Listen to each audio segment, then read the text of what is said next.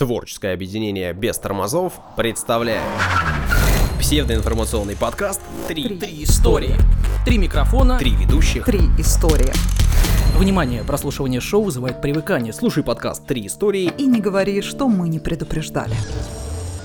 Это развлекательно-познавательный подкаст «Три истории». Сегодня мы поговорим об официальных фаворитках.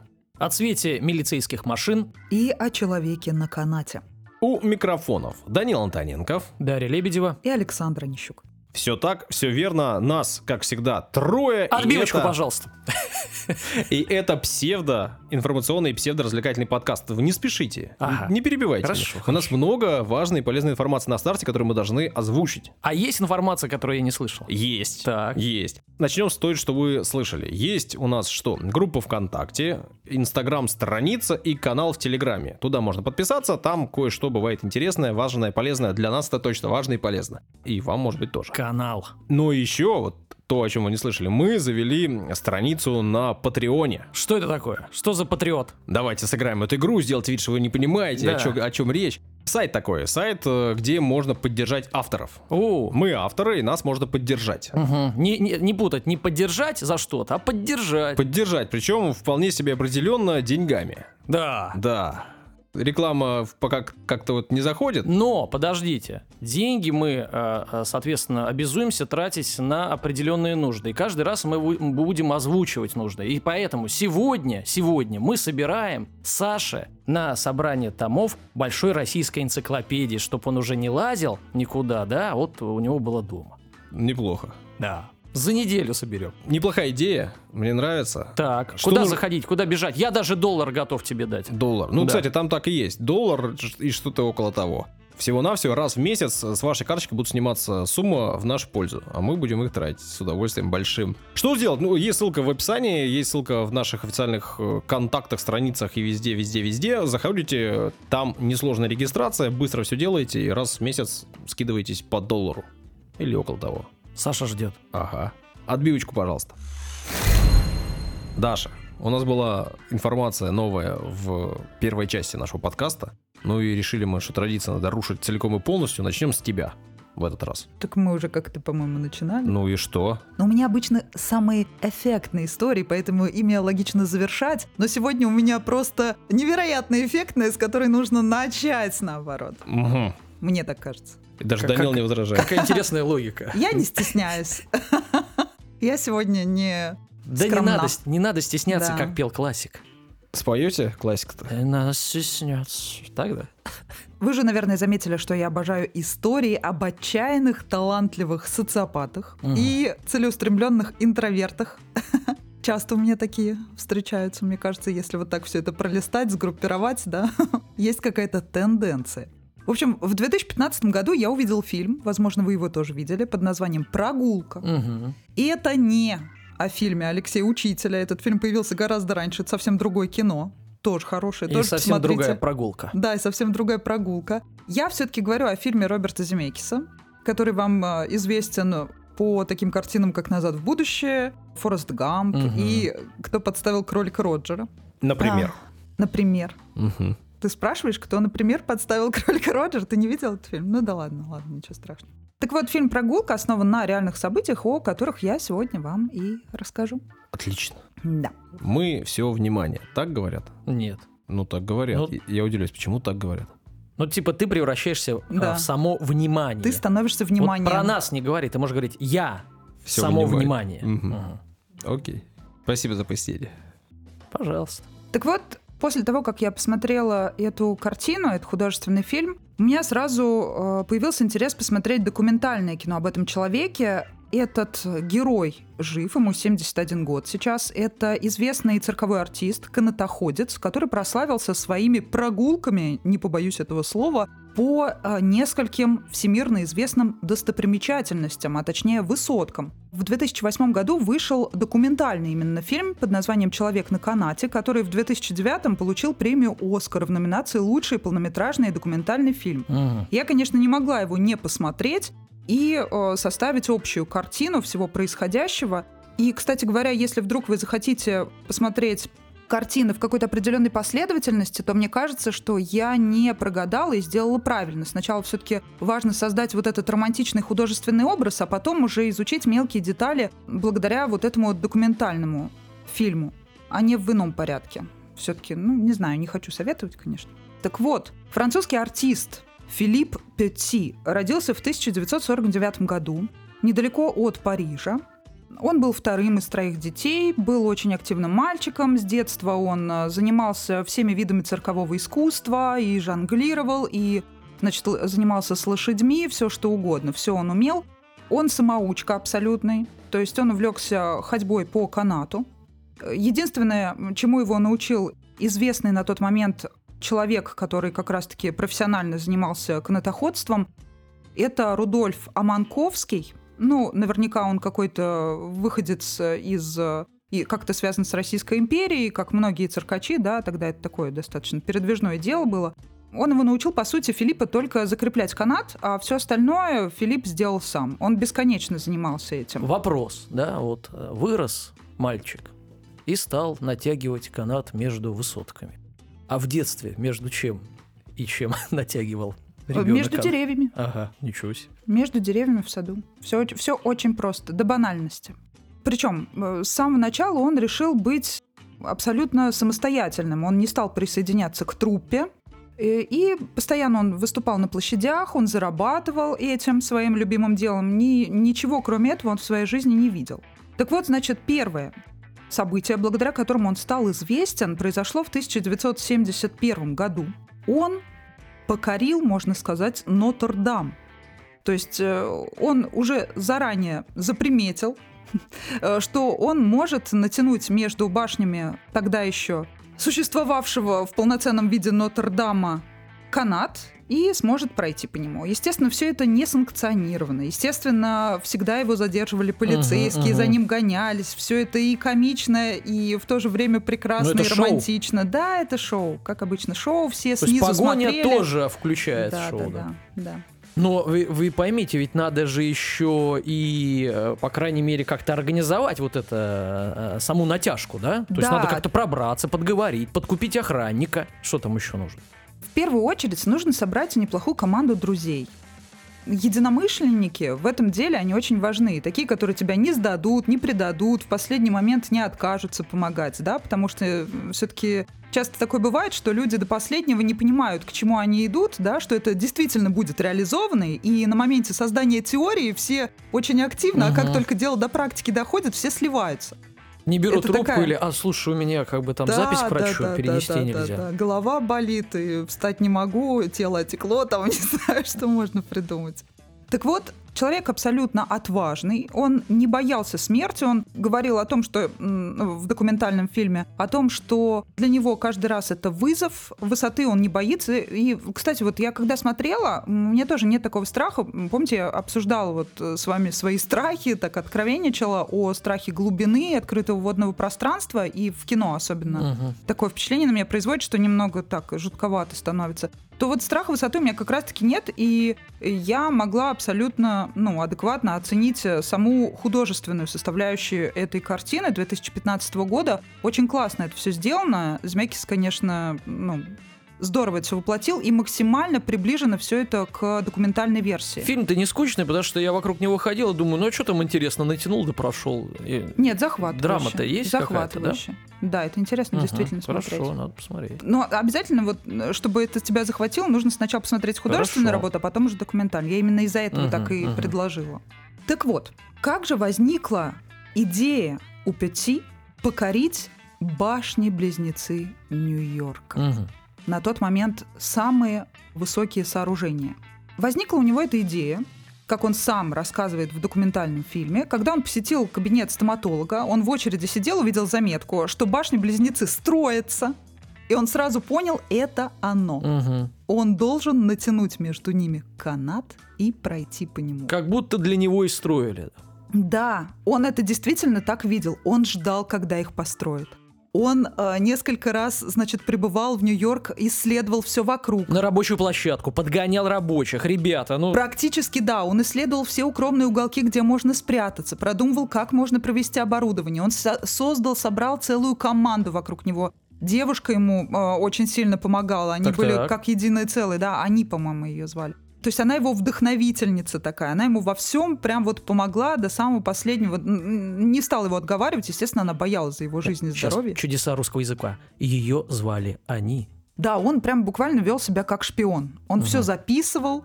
И уже до конца просто... Но когда он первый раз, он э, делится вот этими воспоминаниями, когда он первый раз увидел эти башни, после того, как они уже, ну, практически были построены, Мгм. он понял, что это просто глупая мечта. Он их увидел, думает, так, что-то я... Загнул. Деревья-то большие. Да, что-то это, по-моему, невыполнимая какая-то задача. Значит, будем брать эту вершину. Вот так. Да, то есть, э, и я помню еще, когда смотрел художественную версию, мне нравятся там вот эти французские устойчивые выражения. Там, когда решение уже принято и назад дороги нет, они говорят морковки сварены. Мне это так понравилось, я это теперь употребляю. Да, у них у французов очень мило. Они, когда в семье, например, общаются, они говорят там ласково, если называют кого-то партнеры, да, в семье, там муж, жену, они говорят машу, моя капустка. И тут морковки сварены, все у них какое-то овощное такое, все про высокую кухню. Нет, у нас сжигают мосты, звучит, конечно, ну, Но трагично, это другое, да? это, это не вернуться нас, это все-таки немного другой А тут смысл. мо- морковки сварены. Мне кажется, похожий. Так вот, э, благодаря своим друзьям, благодаря вот этой собранной команде, благодаря своей девушке, благодаря тому, что все благоволило просто, ему сопутствовала удача. Он забрался на одну из башен, он использовал лук и стрелы для того, чтобы с одной башни на другую вот как бы этим канатом выстрелить, там все это... С ума сойти, Робин Гуд еще. Да, да, да. И он еще проходил туда-сюда, он ложился на этот канат. Люди просто внизу недоумевали. Что происходит? Да. Человек с луком в 20 веке. У него вдруг вот это вдохновение какое-то проснулось, и он же все это делал без э, страховки. Да, Абсолютно. безумие, она бы только меш... а она бы только мешала. Ну, то есть, когда ты делаешь что-то, я понимаю вот это. Когда ты делаешь что-то без дополнительной поддержки, любое дело, а у тебя всегда есть. Это как прямой эфир. Ну, то есть у тебя нет шанса на вторую попытку. Разница в том, что театр. ты не умрешь, да? Ты не есть, мо- есть разница все-таки. Ты не можешь Небольшая. облажаться. Да, ну понятно, но он же все-таки профессионал, у него все хорошо был с координацией Ну, и с вестибулярным аппаратом. Вот. А, Птицы. Единственное, что ветер был невероятно сильным в тот день. Но этому не помешал. Но это добавляет э, такой Да, в эмо- общем, весело эмоциональной было, Сань, встряски. ты? Ну да. Мне нравятся эти рассказы про то, что страховка мешает. Чем она тебе мешает? Что ты рассказываешь? Зачем ты лепишь это? Просто скажи, так круто, а иначе не круто. Иначе никто не будет смотреть, иначе никто за это не заплатит. Да, он никогда, кстати говоря, не скрывал того, что он все это делает ради зрительского признания. Как Он очевидно. никогда этого не сказал. Он артист, он настоящий артист. И он никогда, ну, он очень Слушайте, ну это скользкая дорожка. Помните, мы в предыдущем подкасте ра- рассказывали о Ла-Манше, и человек потом э, в Ниагару переплывал ради з- зрительского их, э, одобрения и утонул. Удивительно, что тут сколько, 71 ему сейчас, он жив, это, конечно... И он Случайность. Посмотрите документальный фильм, он так бодро об этом, обо всем рассказывает, это просто какая-то неуемная энергия. Так вот, он ходил 45 минут 8 раз между башнями. Вы представляете Нет. вообще? Полиция, что, полным где, куда. Ну, Когда полиция- доберется наверх. Нет, смотрите, все было сделано тайно. Но он как долго готовился, пока строились эти башни, да, собирал команду, репетировал, узнавал тайные уголки. И ему просто еще удача, удача. То есть их несколько раз могли поймать охранники. Они нашли там какого-то человека, который может им помочь, который там работал на тот момент. Они переоделись сами в рабочих. Они прятали там же несколько тонн все это оборудование. Они, значит, его накрывали какими-то штуками. Только э, заходит охранник, они там прятались. Все такое. Ну, то есть, это действительно любопытно, интересно. Это все такая серьезная, но все-таки детская игра. Это такие детские амбиции нереализованные, но мужчины часто любят так играться. Ну, вот э,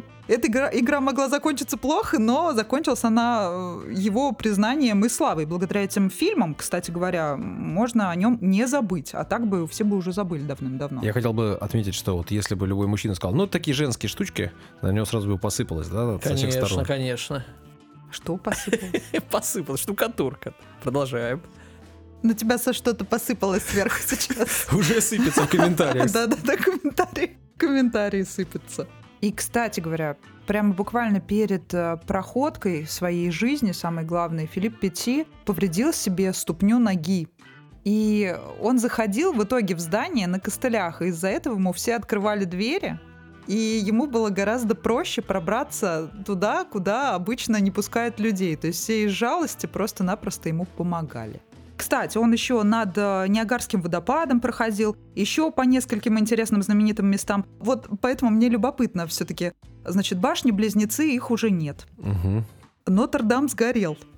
Мгм. Что ждет Совпадение? Ниагарский водопад? Да. Человек с фамилией Маленький покорил самые высокие здания мира. М. Вообще удивительно. Да. Я отмечу, что мы не пропагандируем подобные развлечения. Нет. Пожалуйста, не нужно этого делать. И потом не нужно говорить, что мы вам посоветовали. Нет, это не круто. Мы вам посоветовали всего лишь фильм посмотреть. Это круто.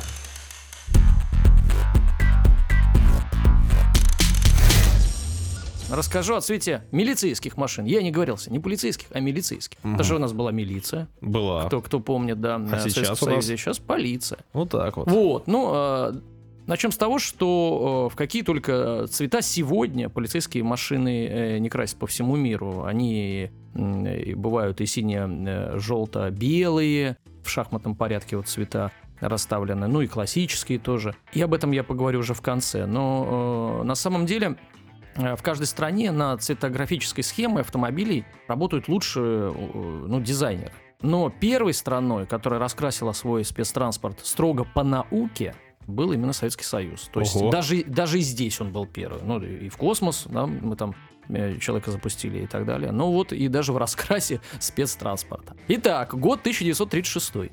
Постановлением номер э, 1182 у- утверждена э, Госавтомобильная инспекция Главного управления рабоче-крестьянской милиции НКВД СССР.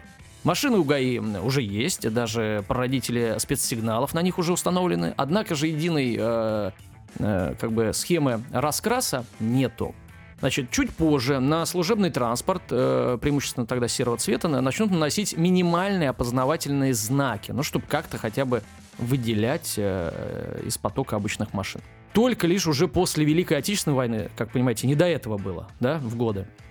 э, Большие чиновники задумались о единой форме, ну, в кавычках, для автомобилей э, милиции и других э, служб. Не просто какие-то значки, а уже вот прямо вот, чтобы раскраска была определенной.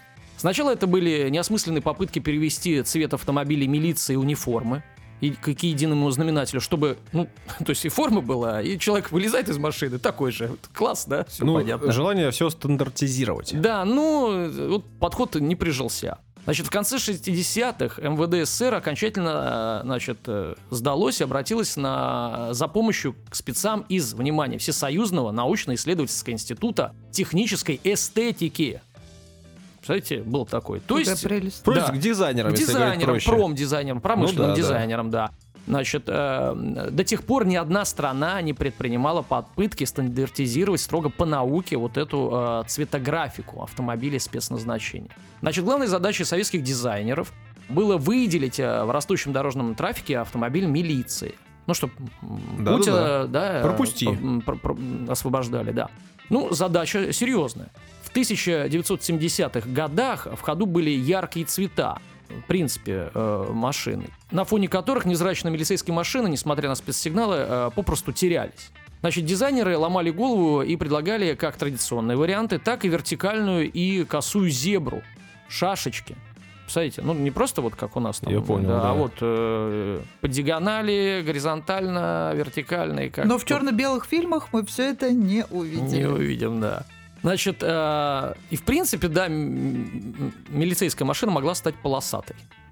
Зебры. Ну, как зебра или как жезл. Как сказать. чеширский кот. Ну, Исчезала. Да.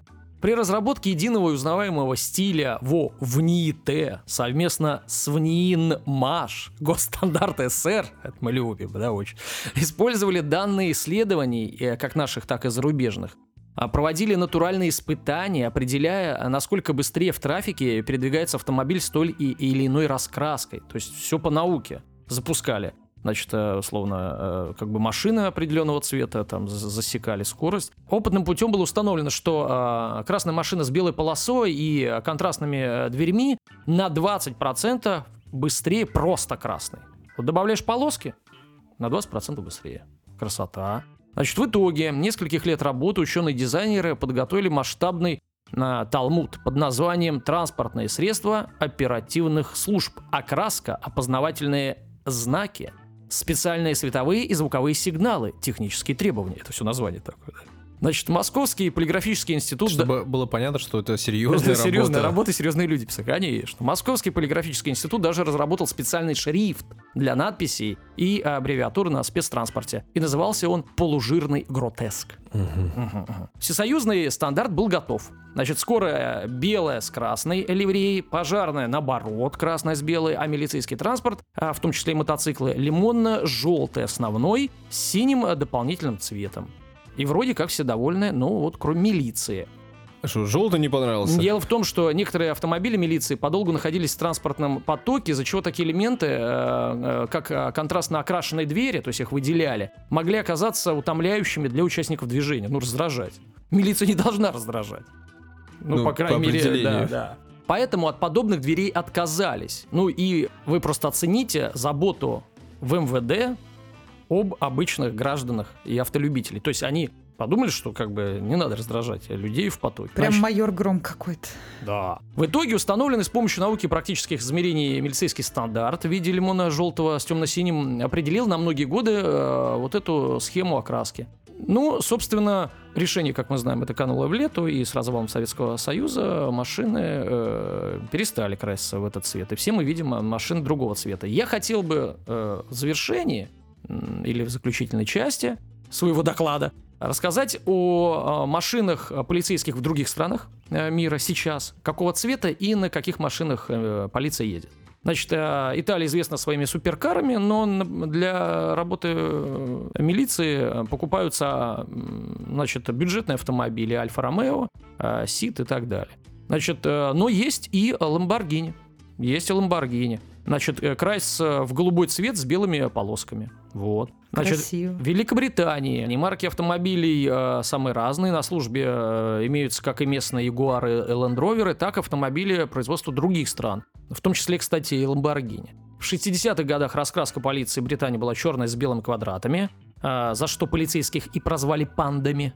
Но позже, в угоду безопасности и стандартам, автомобили стали раскрашивать в желто-синюю светоотражающую раскраску почти уже, да. Как, ну, в, в, в общем, Союзе да, желтый, да, а что у нас? Да. Значит, в Индии представлены автомобили многих марок, но почти все из них собираются на территории государства, поддерживают местного производителя. Значит, расцветка автомобилей а, довольно сильно разнится в зависимости от города, да и вообще-то народа в Индии, да, и городов там многовато. Пестрые. Сейчас скажу, значит, можно выделить некоторый цвет, да, который чаще используется. Это белый. Ну, бывает и так, что автомобиль почти полностью монотонен, то есть нету раскраски, сочетания цветов. Но при этом имеет э, надпись красную. Представляете, то есть автомобиль имеет э, надпись, э, которая переводится как «С тобой для тебя всегда». И это такая стандартизированная надпись. Кстати, у нас бы ехала милиция с такой надписью. Это невероятно мило. Слоган, да? Да, да слоган, слоган. Значит, э, Австралия. А, машины в Австралии имеют тоже разные мировые э, марки. Есть как недорогие, так и тоже спортивные, типа Porsche или Porsche, как правильно говорить. Но что касается расцветки, а, белый цвет и синие шашечки. Все по бокам. Соответственно, тоже раскраска разнится по стране. В Тасмании полицейские, например, э, автомобили имеют синий цвет. У нас все-таки в, стране э, все полицейские автомобили имеют одинаковый цвет. Китай. Полицейские автомобили в основном а, представляют машины местного производства, бывают иномарки, но редко. А, в больших городах а, служители правопорядка уже полностью пересадили на электрокары, что любопытно. А раскраска классическая бело-синяя. Еще пару стран. Германия. Во второй половине, вот тут интересно, 20 века раскраска немецкой полиции была самая необычная. Зелено-белая. Вот такого мы э, пока, по крайней не мере, видали. Да, не видали. Но вскоре в Германии решили прийти к европейским стандартам, и теперь раскраска желто-синяя. Желто-синяя, как и эм, в Великобритании, и как э, в СССР. Но в СССР я посмотрел, ну, по цвету, все-таки в СССР был лимонный такой цвет, а тут желтый. Если посмотреть на британскую машину э, полицейскую, то вообще складывается ощущение, что она из, с Украины или из Швеции. Ну, вот просто желто-синий. Там все-таки лимонный, это надо понимать. Значит, ну США. А автомобильная промышленность Америки, э, ну, в общем-то, мы знаем, мощная и разнообразная, и, в принципе, ее хватает, чтобы удовлетворить потребности как быстрых, так и, ну, дорогих, так и более дешевых вариантах для э, автомобилей полиции. При этом раскраска разнообразная, тоже в зависимости от города, там, штата. У них даже законы-то э, разные э, в штатах разнятся, то и машины тем более. Но основные это сине-белое, черно-белое, белое-синее. Ну, вот как-то так. В общем, в целом оригинальность страдает. Вот в Советском Союзе там Но было они серьезно. были э, эти первооткрывателями. А мы все упустили. Да, мы- мы- прости, Юра. Вы, наверное, помните, не так давно, Так. буквально вот в 34-м выпуске, я рассказывал вам историю про Бартоломео Растрелли. Забыл уже. Что за память? Переслушай, Теперь переслушай. про Росси, что ли, или что? Нет. Но я Да какой про Церетели? в рамках этой истории рассказывал вам, упоминал такого человека, как Эрнст Берон. Да, да, было дело. Даша, ты говорил, что тебе не нравится жуткое это имя. В смысле? Я, причем здесь имя? Человек это ты не так нравится. сказал. Я сказал, меня всегда он раздражал. Причем я это сказал с иронией. Вот вечно все исказят, вырвут из контекста. Да, это э, какой-то ж- кошмар. желтые СМИ. Да не говори. Берон фаворит императрицы Анны Иоанновны. Так. Э, Вот, я подумал, что в принципе, еще тогда даже об этом сказал, что было бы неплохо о нем рассказать. О Ну. фаворите.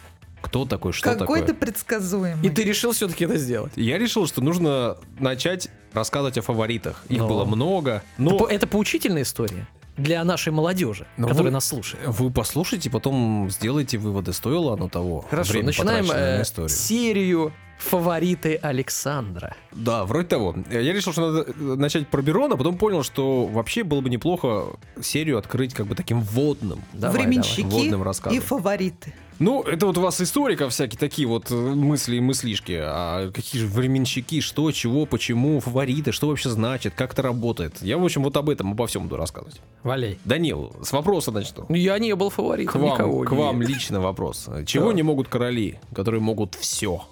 Э, Жениться по любви. Вот, все правильно. Алла Борисовна так пела, и Все все, мы кто это знаем, постарше, те знают. Ну и даже, даже младшее поколение тоже, наверное, чего-то Жил как-то. да был, жил да был, жил да был. Во все времена не Старый дом, старый. Ты, ты так примерно пела. Клен, какой дом. Старый клен. Во все времена действительно у королей была проблема, они не могли выйти замуж, жениться по любви. Для них это была проблема, в первую очередь все-таки все браки заключались в интересах государств. На небесах. Ну, на небесах в этом смысле, в религиозном, они были закреплены. А вот с точки зрения любви, там было все как-то не очень. Конечно. При этом э, понятно, что вокруг этих самых там королей в первую очередь, да, в основном были мужчины. Ну, там в раннее средневековье рыцари, которые их окружали. К чему ты Потом клонишь? Придворные. Ну, женщин не хватало. У тебя есть жена, но она не очень-то любимая. Совсем не любимая. Нелюбимая. Вот. А кругом мужики одни. Тебя. В общем, как-то вот э, выбора не было сильно большого у королей, да и у рыцарей этих самых. Но поговаривают, есть такое мнение, что в, в те времена, ранние средневековья, в, при замках, при, вот, при дворах были целые бордели. Вполне себе такие В реальные смысле бордели. поговаривают? Без этого вообще, наверное, не обойтись было в то время. Да, ну ведь вы понимаете, это к чему ведет? К тому, что есть бордель, Да. там некоторое количество женщин обитает, мужчины приходят, уходят Мгм, разные. мгм, мгм. Вот. а- Поток. Да, ну, в общем, это ввело, понятно, к различным болезням, не очень приятным, и их распространению большому. И ладно, если бы это там какие-нибудь э, небогато неважные люди болели, Ну, а по когда- и ладно. да, а тут а да. когда короли, да, всякие там цари, да прочие князья, это же не очень приятно. Поэтому, в общем, начала ситуация как-то меняться. Как- Когда-то при дворах появились фрейлины. Мгм, мгм. Это уже такие, во-первых, это незамужние женщины, да, девушки. И э, впоследствии это девушки с таким, с хорошим воспитанием, образованные, умные, красивые. Я думал, что это подружки королевы. Ну об этом буду рассказывать. Так. Считается, что, значит, примерно треть фрейлин э, в позднее время, да, они принадлежали к титулованным фамилиям. Около половины из них были при этом дочерьми людей, которые уже были при дворе и имели Мгм. чины. Ну, то есть это были, в общем, дочки, Мгм. э, красавицы Не лучше- случайные лучше. Да, вообще не случайные Мгм. люди, да. Вообще возникновение слова фрейлина, да, и такого термина, оно буквально с немецкого переводится как э, девица. Ну, Да, все просто. Не путать с Фрейндлих. И связывают э, возникновение фрейлин с Анной Бретонской. Мгм. Вот. Кто такая Анна Бретонская?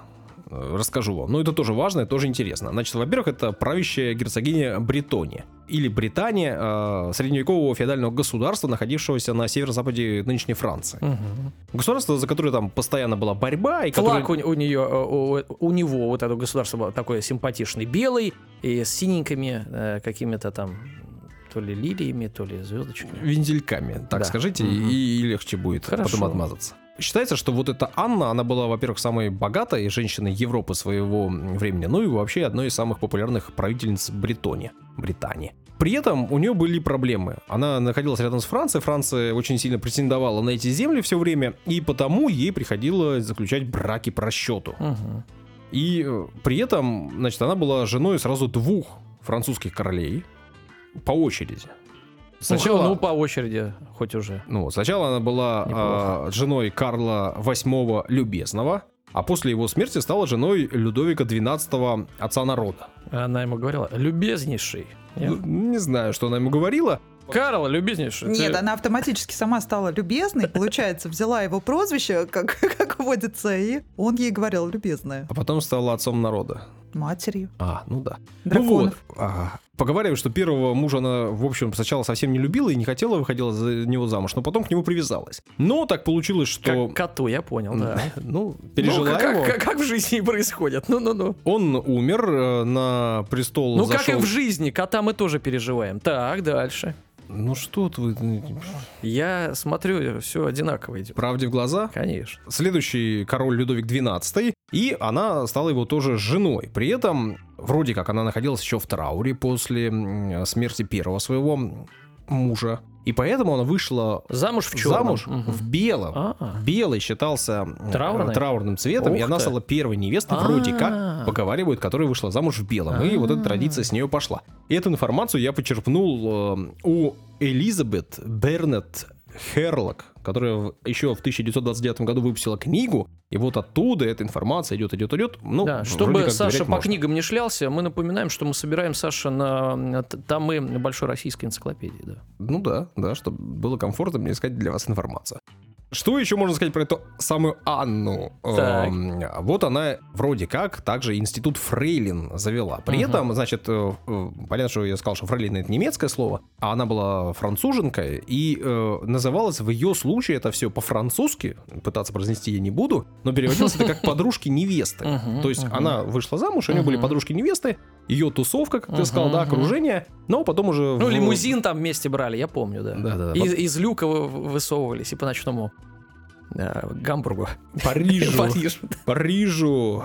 Нужны Парижу, ну вы же понимаете. Так вот. э, Деньги, селяви, Ага. а Саше нужны все книги. Мира. Значит, впоследствии так э, завелось, что появились фрейлины возле королей, ну и стали все чаще короли выбирать себе фавориток уже из числа этих самых фрейлин. Удобно. Ну, удобно. красивые, Конечно. умные, Ну, если ты пришла на свадьбу с подружками, ну вот, пожалуйста, да, можно выбрать и из подружек. Ну да, да, Ну-ну. да.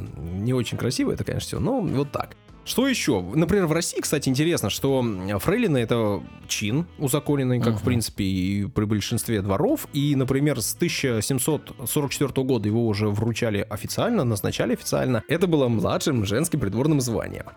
Что еще вам расскажу? Ну, такие вот, это все из водной части, из А, это начало, я понял. Ну да, Так. да. Что такое вообще слово фаворит? Как это переводится? Чего, куда и, и к чему? Любимый. Словарь Ожегова э, дает следующее Ожегова. пояснение. Ожегова. Словарь Ожегова, если вам так больше нравится, дает следующее определение. Значит, фаворит — это любимец высокопоставленного лица, получающий выгоды и преимущества от его покровительства. Ну, все понятно, все логично.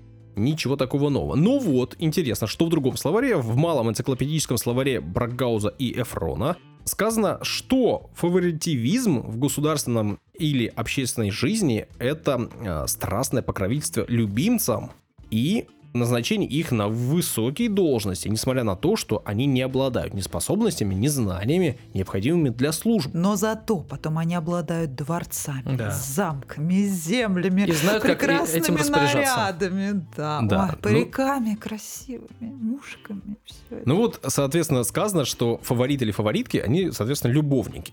Мгм. вот тут это в словаре Неожиданный поворот. указано. Ну, вообще-то, насколько я понимаю, если честно, если разбираться, не всегда фавориты э, или фаворитки были уж прямо так вот любовниками. Ну, например, да, один из известных фаворитов, которого называли, да, это тот самый Меньшиков, которого мы тоже с вами упоминали в прошлый раз. А вроде как никаких связей, никаких таких вот даже Не шутеек, доказано.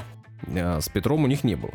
А, ты про это. Ну да, я про У это. них была зато очень крепкая дружба. Да? И, кстати, да, э, с Екатериной изначально же Меньшиков познакомился. Подогнал ее потом. Петру. Ну вот, соответственно, я это я к чему говорю? К тому, что, в принципе, не всегда фавориты — это любовники, Данил, запомните. Вот, Хорошо. Чтобы ваших этих никаких вот шуточек вот этих. Не буду. Ну и про то, насколько способны и не способны люди, тоже будем говорить в рамках этого цикла. Мгм. Потому что некоторые фавориты, конечно, безусловно, были способны к управлению и имели все к тому наклонности. И страны свои вели светлое будущее. Прекрасно. Ну и что еще? Давайте поговорим о вот этих самых терминах. Например, во Франции был термин «официальная фаворитка». Мгм. Вот, вел его Франциск I, король-рыцарь. И э, вообще вот именно во Франции, как я сказал, что фаворитивизм зародился в первую очередь, ну вот, вот там вот и официальный фаворит появились. Первой такой официальной стала э, и считается вот до сих пор Франсуаза де Фуа. Это как типа самая лучшая после жены, да? Первая. Ну вот расскажу. Мгм, Графиня мгм. Шатабриан. При этом она являлась э, сестрой троюродной той самой Анни Бретонской. Своих подтягивал. Да, все по- по-другому, наверное, и не бывает. Значит, в возрасте 10 лет она была помолвлена с графом э, де Шатабриан. Ну, а в возрасте 14 лет они уже, соответственно, венчались. Это было в 1509 году. А, В 16 или 17 информации точно нету. Графиня была вызвана ко двору Франциска I, того самого. И все дело в том, что Франциск узнал, что есть какая-то красивая графиня, где-то там живет.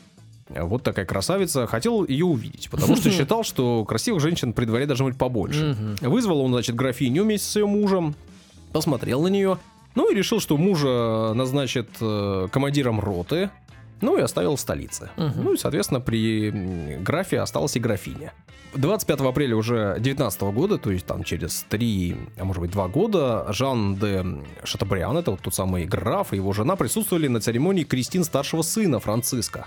При этом вот эта Франсуаза стояла возле принцесс, что означало, что она стала официальной фавориткой. Ну, то есть Мгм. ей особое место отвели в этой церемонии. И очень сильно их раздражало своим присутствием. Да, ну обратите внимание, если мы говорили до этого, что фаворитка это не замужняя, да, женщина, то тут, пожалуйста. Да, ну нет, это фрейлины не замужние, да, да, а фаворитки, Запутался. фаворитки в основном Простите. такие как Мгм. раз таки были э, замужними, мгм. потому что и короли были как бы официально в отношениях, вот и фаворитки тоже.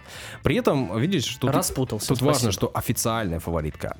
все правильно э, наша Даша говорит. Наша что, Даша, путешественница. Так. Все правильно, путешественник. Ну-ну-ну-ну. Что как сильно любил король эту Франсуазу, так же сильно ее ненавидела мать короля. И которая всячески пыталась ее изжить. True story, как говорится. Ну- Да там каждый, одно и то же повторялось каждый раз. Все фаворитки новые раздражали всегда Ну, нормально. всех самых же близких самое. родственников, конечно, борьба Потому за что все власть. хотят влияние оказывать Ну на да, короля. да, да, а да, появляется какая-то Надо дамочка. делить, да, надо делить влияние, не хочется.